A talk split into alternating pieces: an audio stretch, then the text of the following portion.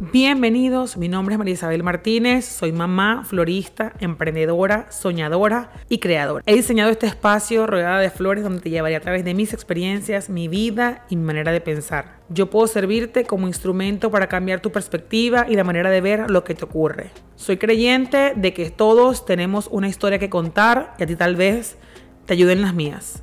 Vengo aquí con muchas intenciones, pero la más clara de ellas, superar mis miedos y creer más en mí. Así que échate flores, porque nadie más lo hará por ti. Bienvenidos una vez más a este espacio tan maravilloso. Tengo semanas paradas, solo yo sé las ganas que tengo de estar aquí, aunque la voz la tengo grave. Me van a disculpar si me escuchan a veces con voz de hombre, con no sé. Estamos en el season de la gripe y de todo ese pestón y ese poco de cosas, pero eso no me va a impedir estar aquí hoy porque la semana pasada grabé episodio y no nunca lo edité. Y buenísimo que no lo edité porque de lo que justamente había hablado en ese último episodio, me ocurrieron cosas esa semana y dije, estas cosas tienen que estar incluidas en el episodio que ya grabé, entonces voy a borrar todo lo que grabé y voy a volver a grabar. M aquí, contigo hoy. El tema de hoy está bien, bien, bien sabroso y polémico, maybe, porque voy a hablar de los secretos.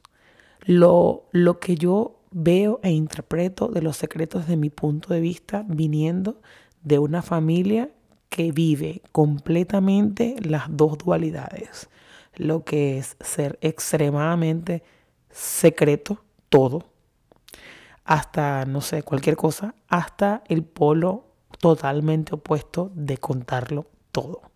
Para que entiendas a lo que me estoy refiriendo, básicamente, generalmente, cuando yo hablo de mi familia, eh, hablo de toda la generación, o sea, la mayoría de las personas que conozco y que tengo contacto, que son familias mías, eh, hermanos, tíos, todo, todo lo que yo considero mi familia, no mi familia completamente directa. Entonces, cuando digo que tengo las dos dualidades juntas, es porque toda la familia, toda mi familia, mi familia por parte de mamá, la mayoría de ellas eh, tengo que darle un poquito de contexto porque si no, no van a entender mi punto de vista y quiero que lo entiendan perfectamente y porque voy a hablarte de mi experiencia, de lo que yo considero que son los secretos. No es cuestión de decir que, o de criticar, o de hacer un juicio de lo que es totalmente mi familia. O sea, es lo que yo vivo, es mi perspectiva. La familia mi familia generalmente por parte de mamá todo es un secreto. Normalmente no es nada oculto. O sea, como que todos saben que suelen guardar secretos y es lo más normal en este tipo de familia, en mi familia, ¿no? Eh, secreto todo, o sea, no es nada más como que un chisme de alguien, ni que, no sé, alguien quedó desempleado o que alguien quedó en bancarrota o que una violación, o sea, tan grave como una violación y tan pendejo como que me voy a graduar o me voy a comprar un carro. Todo es un secreto. Y that's fine, o sea, esa es su forma de ser de, de, este lado de la familia. Pero mi mamá, no sé si lo he dicho antes, pero bueno, este va a ser el episodio, a lo mejor hago un episodio solamente de mi mamá. Mi mamá es el tipo de persona al revés o al contrario de todas sus hermanas. Y mi mamá no guarda secreto. Es más, dije que antes de grabar este episodio le iba a preguntar si ella tenía algún secreto que nunca le había contado a nadie y no le pregunté. Lo voy a dejar para un episodio cuando ella venga porque viene pronto y estoy excited about it. Este, entonces, bueno, podemos grabar un episodio y preguntarle si realmente ella tiene algún secreto. Pero a mis ojos y a los ojos de mucha gente, y no sé, le voy a preguntar a mis hermanos qué piensan de eso, pero yo, Marisabel Martínez, hoy eh, en el 2022 pienso que mi mamá no tiene secretos porque no los guarda. Y se lo criticamos muchísimo. Tú no le puedes decir a mi mamá absolutamente nada. Y cuidado le dices, no le digas a nadie, porque eso es, voy a decirle a todo el mundo. Y no es nada más por el hecho, o sea, se lo critiqué mucho tiempo, pero ahorita me doy cuenta de muchas cosas, porque ahora estoy viviendo la parte consciente, ya, ya entré en los 30, ya, ya veo las cosas como que diferentes. Entonces ya no se lo critico, ya más bien estoy súper orgullosa y súper feliz de haber nacido junto a ella y de que ella me haya enseñado eso a mí, porque yo también me di cuenta de que yo no guardo nada. He aquí lo que yo entiendo por lo que he vivido de los secretos. No me molesta ni una cosa ni la otra, solamente es mi punto de vista. Me he dado cuenta de que cuando alguien guarda un secreto es única y exclusivamente para protegerse. Un niño que guarda un secreto es, o sea, yo digo un niño porque es tu parte niña dentro de tu adulto, ¿no? Eh, de lo que hablamos en un episodio de mi niña. Entonces, ese niño trata de estar en estado, está en estado de supervivencia, trata de estar bien con todo el mundo, ¿verdad? De estar bien afuera para poder sobrevivir. Recuerden que lo hablamos en ese episodio. Bueno, es una teoría de, los estudios de Carola Castillo, siempre lo repito. Eh, ella habla mucho, ha estudiado mucho a los autores y a todo el mundo de lo que es nuestro niño interno y nuestro niño interno solamente necesita tres cosas para sobrevivir. Ese niño de 0 a 7 años o de 0 a 6. Hay muchas perspectivas de 0 a 6 o de 0 a 7. Vamos a llamarlo aquí de 0 a 6. De 0 a 6 años necesitamos solamente tres cosas para sobrevivir, lo que es agua, aire y alimento. Entonces, por esas tres cosas cambiamos, dejamos todo, eh, hacemos lo que sea para sobrevivir. Y lo que estamos haciendo en esta adultez es todavía seguir viviendo desde ese niño tratando de sobrevivir. Por eso guardamos secretos. Desde mi perspectiva y de lo que he estudiado y lo que he visto en este tiempo. El secreto viene única y exclusivamente para cubrirte o para, para tratar de que no, de no morir. Pero recuerda que ya eres adulto y que ya tú puedes sobrevivir porque tú te puedes dar tu propio aire, tu propio agua y tu propio alimento. Sea cual sea tu circunstancia, ya eres grande y ya puedes asumir la responsabilidad. Es por eso de que yo considero que las personas que guardan muchos secretos, este, aparte de que también se enferman y todo eso, ya hay teorías que hablan de eso, es única y exclusivamente para salvar su vida, pero su vida en su mente, porque todavía están en estado de supervivencia. No se han dado cuenta que son adultos y que no importan las consecuencias de ese secreto si no quieres que se sepa. Cuando tú no quieres que se sepa algo, tú estás tratando de proteger algo. Por eso es que hay muchas historias de, de nuestros ancestros, de nuestros abuelos, de nuestra, que son manipuladas o, o tal vez nunca habladas para intentar proteger la imagen del abuelo o de la abuela o de cualquier miembro de la familia. Es solamente para preservar la vida dentro del clan. Y está bien. Solamente que no tenemos que darle tanta importancia a los secretos. Y yo, desde mi punto de vista, no los guardo porque realmente no me importa lo que estén pensando. Alguna vez, en algún punto, me he puesto a pensar si tengo secretos y creo que no. Creo que no, porque realmente los que tuve en algún punto los dije. Siento que el que más me, cargó como un peso horrible fue una materia que reparé en primer año en la universidad. Y es un cuento larguísimo, pero mi papá me pagó un... Yo tenía un viaje planeado hace mucho tiempo y mi viaje estaba, daba justamente con la fecha de reparación. Yo supuestamente me llevé todas las, notas para estudiar en el viaje. Mi papá tuvo que pagarme un viaje de vuelta antes del viaje de ellos. Me vine sola eh, en primera clase, súper carísimo, porque yo tenía que presentar la reparación. Y cuando yo presento la reparación, raspé y tuve que llevarme la materia de matemática todo el segundo año. Cuando mi papá me llamó, me dijo, mira, pasaste. Y yo le dije que sí, porque me daba demasiado dolor. Es como te estoy diciendo, es preservar mi vida. Estaba tratando de preservar mi vida. Le dije, no, este, le dije, sí, pasé, este, porque me daba vergüenza que pensara que me había ido de viaje, habría aprovechado todo, me había pagado todo, había hecho un esfuerzo súper grande para que yo estuviera presentando y de igual forma raspé. No me sentí suficiente, me sentí súper mal, lloré muchos días y le mentí. El día que me gradué, le dije, ¿tú te acuerdas aquel viaje en el 2000? Súper loco, mi papá ni se acordaba. Le dije, bueno, yo raspé, pero yo raspé esa materia, me la llevé segundo año y después la pasé y, pasé, me gradué, pues me gradué en los cinco años, nunca, estuvo, nunca tuve más tiempo en la universidad. Me liberé de ese secreto. Pero si te das cuenta, la mayoría de los secretos que guardamos es para preservar la vida, generalmente tuya o la de alguien más. Este, igual, dar, es importante darse cuenta que no te importa. Y es lo que mi mamá siempre me ha enseñado. A ti no te importa lo que te dejan más gente piense de ti. Nos lo han repetido millones de veces. Hazte responsable de tus actos. Y punto. Mi mamá siempre me decía, di las cosas como son. Igual que, o sea, igual que va a pasar pasaba muchísimo cuando alguien salía embarazada en joven, que no decían nada, no le decían nada a los papás, no le decían nada a la mamá. Estás tratando de preservar tu vida, pero al fin de cuentas se van a enterar porque te va a crecer la barriga. Mi mamá siempre decía, a mí no me vengas a abortar y decirme que abortaste después que a mí me dices de una vez y si yo te quiero llevar y si tú quieres abortar yo te llevo, si tú quieres, eh, vemos lo que vamos a hacer. Pero a mí me dices la verdad, no te vayas a exponer de tal punto. Mi mamá siempre me crió con esa idea de contar las cosas y es por eso que yo creo que tengo una comunicación con ella tan efectiva y es por eso que yo creo que tengo amigos y un grupo de soporte tan amplio a mi alrededor, porque de verdad yo no me guardo nada.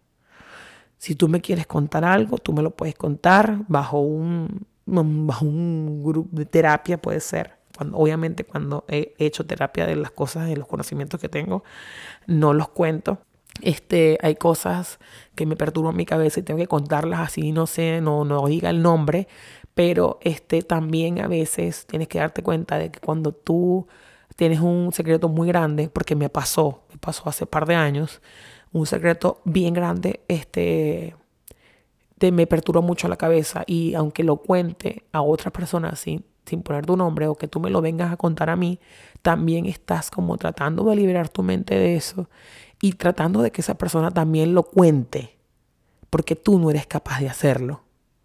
A ti realmente no te importa que lo cuenten, porque si te importara que no lo contaran, no lo contaras. No sé si me entiendes. O sea, trato de entenderme, pero es como medio confuso.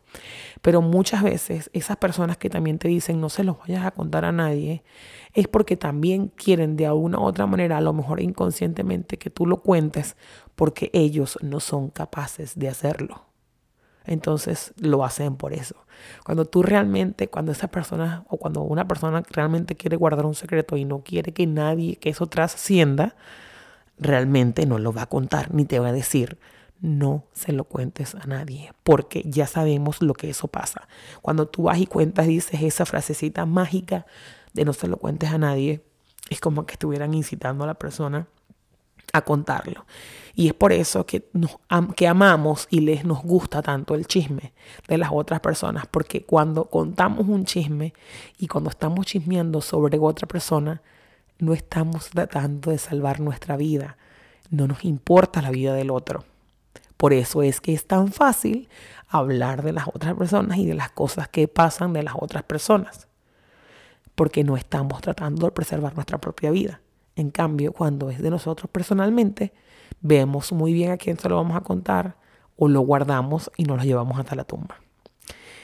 Esa es como que mi, mi, percepción ahorita. Entonces yo digo, no está nada ni bien ni mal que lo guardes o no lo guardes, es tu propio problema, pero tienes que también darte cuenta que cuando lo guardas solamente estás tratando de preservar tu vida y tu identidad.